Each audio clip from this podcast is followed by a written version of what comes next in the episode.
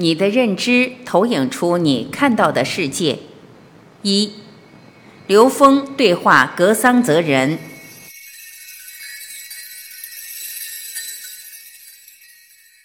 格桑泽人，德觉理论最有意思的是，可以把它全部画面化、呈现化，同时还可以做到演出来。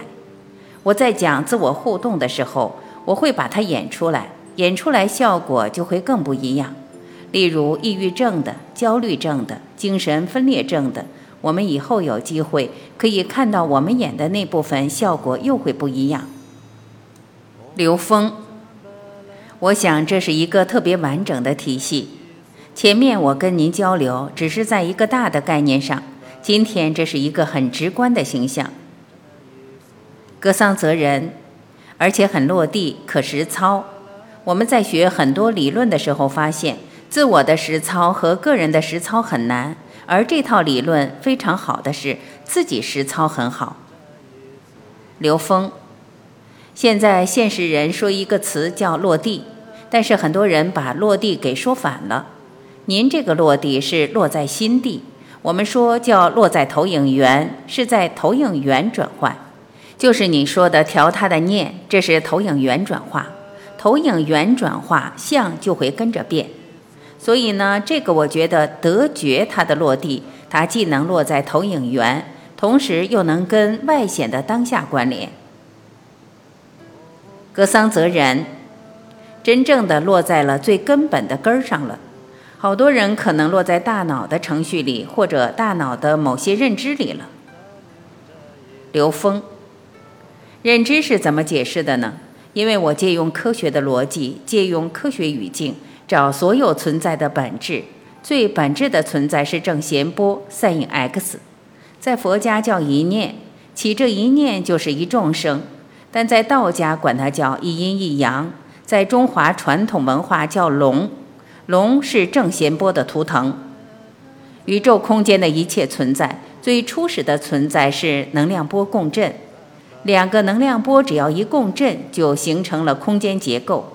因为一个简单的阴阳结构它是不显的，但是它这个结构是跟所有结构都是一致的，它是相通的。当两个能量波共振的时候，就会形成两个能量波的干涉。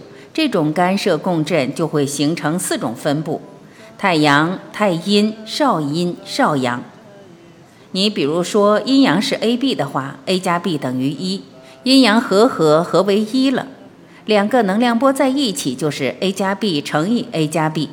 那两个能量波相互作用的时候，就是 A 加 B 的平方。A 加 B 的平方就等于 A 方加 AB 加 BA 加 B 方，这也就是四项。A 方就是太阳，B 方就是太阴，ABBA 是少阳和少阴。太阳是火型能量，太阴是水型能量。少阳是木型能量，少阴是金型能量，它们的综合能量就是土型能量。所以四象跟五行能量就是两个能量波共振、干涉、相互作用。所以所有的东西的存在都跟它们有关。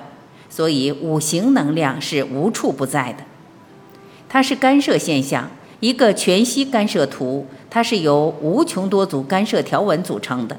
每一组干涉条纹都是一个四象和五行分布。我从这边看，您从那边看，对于一个全息干涉图来讲不一样，看到的不一样，一定不一样。这就是第三个能量波不一样。第三个能量波是我们自己的意识渲染的。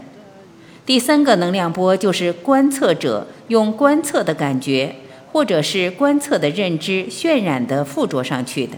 因为第三个能量波的不同，显化就不同。显化就是 a 加 b 的三次方。a 加 b 的三次方一展开，正好是八卦。所以八卦是我们的三维空间能够看到的最简单的物质相。在这之前，阴阳五行是没有相的，是看不到的。但八卦可以呈现，八个物质相乘以八个信息集合，就会构成八八六十四卦。这六十四卦就是一切存在的基因，就是我们三维空间一切存在的基本频谱，也就是这六十四种频谱。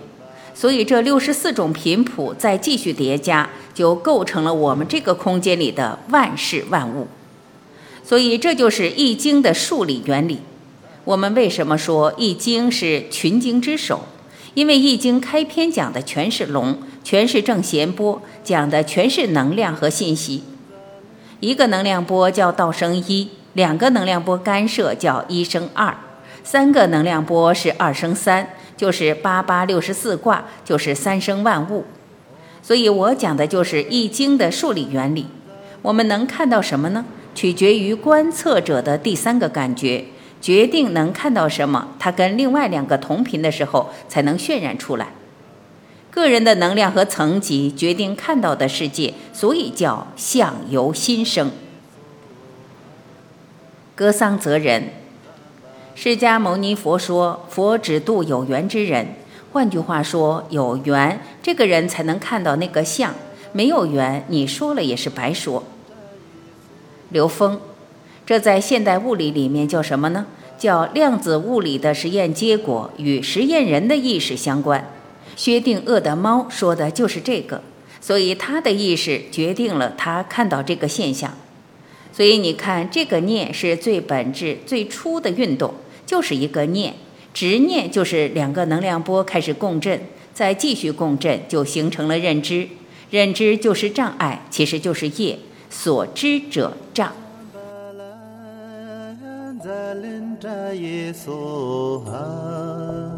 耶梭哈唵赞巴拉赞林扎耶梭哈唵赞巴拉赞林扎耶梭哈唵赞巴拉赞林扎耶梭哈感谢聆听，今天我们就分享到这里。我是婉琪，再会。lan zalen ta yeso om zambala